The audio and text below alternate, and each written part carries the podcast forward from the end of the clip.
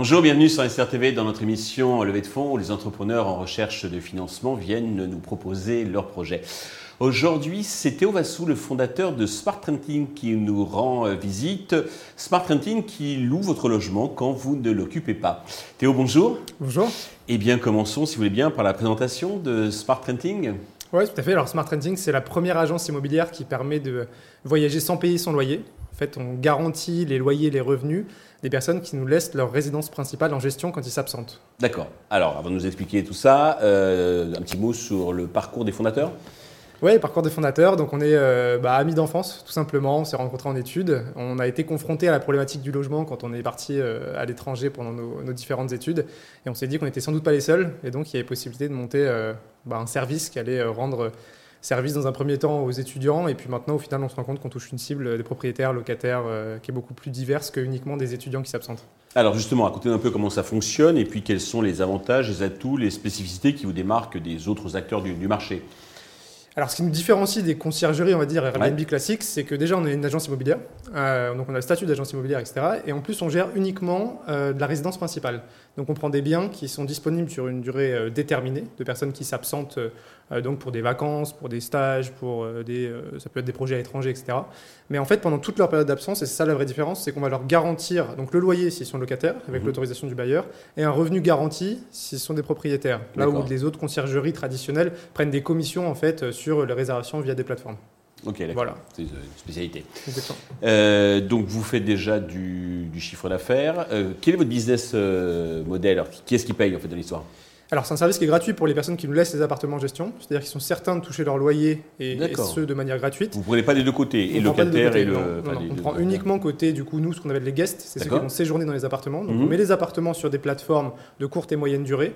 Et en fait, c'est en louant sur des durées plus courtes qu'on va se rémunérer, tout simplement. Voilà, en facturant des prestations de services, ménage, check-in, check-out, assurance, etc. Et l'assurance, j'imagine. Et donc, il faut que, bien sûr que, alors s'ils sont propriétaires, c'est pas un problème, mais s'ils sont locataires, la sous-location, il faut qu'ils aient le, ouais, du propriétaire. En fait, on va les accompagner pour obtenir justement. Et ils le donnent facilement, parce qu'un propriétaire qui loue déjà, donc ils sont un petit peu regardants, on peut les comprendre, hein, ils sont un petit peu regardants déjà sur le locataire. En plus, s'ils mhm. savent qu'il y a une sous-location par derrière, oui, alors si un propriétaire en direct, c'est forcément plus simple euh, qu'un locataire, mais si on a aussi le contact, c'est-à-dire s'il n'y a pas d'agence immobilière en intermédiaire, on arrive quand même à convaincre 80% des bailleurs. Donc c'est intéressant parce que déjà ils apprécient la démarche du locataire qui donne une autorisation de sous-louer et de ne pas faire dans le dos euh, sur Airbnb ou sur Booking du propriétaire. et en plus, sachant qu'on est assuré, euh, on va garantir un loyer, c'est-à-dire qu'ils sont sûrs de garder le même locataire dans la durée.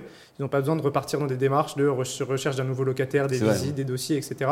En fait, tout le monde est gagnant au final. Oui, le risque c'est un peu, je me rappelle, du, du propriétaire, donc avec le locataire qui se loue, euh, mhm. un peu les risques de dégradation, enfin ce qu'on connaît. Oui, tout à fait. Hmm. Et donc là, c'est là où nous, euh, tout notre rôle est important, c'est qu'on fait un état des lieux au moment où on prend l'appartement en gestion, on fait un état des lieux au moment où on le restitue, et si jamais les états des lieux ne sont pas concordants, c'est notre assurance qui va prendre en charge. D'accord, c'est vous qui prenez euh, tout, en charge.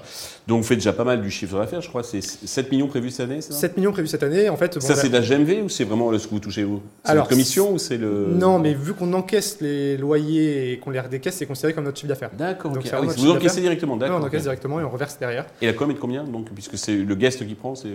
Alors en fait, c'est pas vraiment une commission, puisqu'en fait, on essaye de louer plus cher, nous, de notre côté, mais en soi, euh, si on loue pas, euh, le loyer est garanti d'un côté, donc c'est de la perte sèche pour nous. Donc on raisonne pas vraiment en commission. Ah, vous garantissez le loyer On garantit, tout à fait. C'est-à-dire que même si le taux de remplissage est de zéro, le locataire qui nous a laissé son appartement pendant un mois, il est certain de toucher son loyer. D'accord, c'est malin. Donc c'est en fait, c'est à vous de faire du yield management pour essayer de toucher de remplir. Donc c'est pour ça que c'est difficile de raisonner par commission, parce qu'il y a des mois. Ouais, non, très astucieux comme. Ah, c'est très spécifique. Là, vous êtes sur quelle, quelle ville, enfin quel périmètre Alors, on a une histoire qui est un peu Smart Hunting à 8 ans. Déjà, j'en ai pas parlé, mais on a 8 ans. Euh, on s'est développé fortement avant Covid, à 300% de croissance, on avait 18 Quand étudiant, ça a toujours été que ça ou il y a eu des pivots euh, successifs Non, non, non, ça a été euh, principalement euh, étudiant. Et de votre expérience étudiant. exactement, notre expérience étudiant. Donc il y a une dizaine de villes en France, 80 collaborateurs, on faisait 300% de croissance annuelle. et donc là, Covid, forcément, business model extrêmement impacté. On est passé de 80 collaborateurs à 5.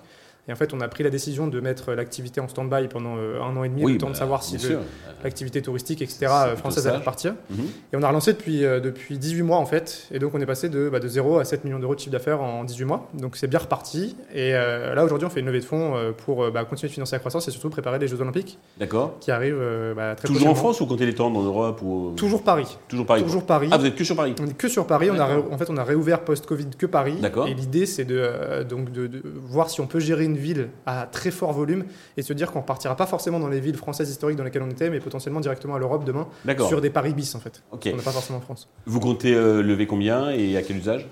Alors, on souhaite lever 2 millions d'euros mhm. euh, pour se continuer de développer donc, euh, nos outils tech en interne. On est propriétaire de toute notre, toute notre tech et c'est aussi, on est en train de développer en fait la partie B2B. Historiquement, Smart Renting travaille uniquement en B2C, c'est-à-dire qu'avec des particuliers à travers de l'acquisition digitale, réseaux sociaux, etc. Et en fait, de plus en plus, on est plébiscité par euh, des euh, groupes d'agences immobilières, des gestionnaires, etc., pour pouvoir en fait proposer cette solution que eux ne font pas. On n'est pas concurrent parce qu'on ne va pas faire de transaction ni de gestion locative, nous, mais par contre, on souhaite proposer en fait notre légalisation au final de la sous-location à travers, à travers ces, ces corporates. Donc c'est intéressant. C'est un tour de 2 millions et nos fonds d'investissement historiques suivent le tour. Donc en fait, on est en recherche plutôt d'un million d'euros. D'accord. Sur quel valo? Sur une valo de 15. 15 millions. 15 millions, tout à fait. 15 millions, qui est une valo qui, euh, et c'est important de le dire, en fait, c'est une valo qui n'a pas évolué depuis le Covid. Là où pourtant Smart Renting s'est amélioré sur euh, en fait, euh, tous, les, tous les KPI. On est largement meilleur. C'est le dernier tour, j'imagine. Ah, alors, on ne sait pas si c'est le dernier tour. En non, c'est la Ah, le dernier tour, oui, tout à fait, tout à. Il n'y a pas eu d'inflation à la pour conclure, vous avez un petit message particulier à destination justement de tous les investisseurs qui nous regardent eh ben le petit message que je, que je dirais, c'est qu'on euh, a, on a 8 ans d'expérience, donc on est, on est quand même âgé pour des entrepreneurs, euh, âgé pour des entrepreneurs, mais assez revanchard dans le sens où bah, on, a, on nous a un peu coupé l'herbe sous le pied avec le Covid. Euh, on était parti pour, pour faire une, une, énorme boîte et en fait on a, on a cette envie et maintenant on a aussi cette connaissance qui fait que bah, je pense que c'est la, bonne, euh, la bonne période pour investir chez Smart Renting. Et, euh, et puis, euh, bah, ceux que l'aventure compte, on compte, nous, sur vous pour pouvoir se développer, pour pouvoir répondre à la demande pour les Jeux Olympiques. On a une demande qui, qui explose en ce moment sur la gestion d'appartements dans un an. Donc, donc voilà, si vous voulez rejoindre le bateau, c'est grand plaisir. Théo, merci d'être venu nous présenter donc Smart Renting. Je souhaite de réussir cette levée de fonds, le succès donc pour Smart Renting en France, à Paris et puis à l'international. Tous les investisseurs intéressés peuvent contacter directement Théo ou bien contacter la chaîne, hein, comme vous le savez, qui euh, transmettra vos coordonnées. Merci à tous de nous avoir suivis. Je vous donne rendez-vous très prochainement sur Investisseur TV avec un nouveau projet dans lequel investir.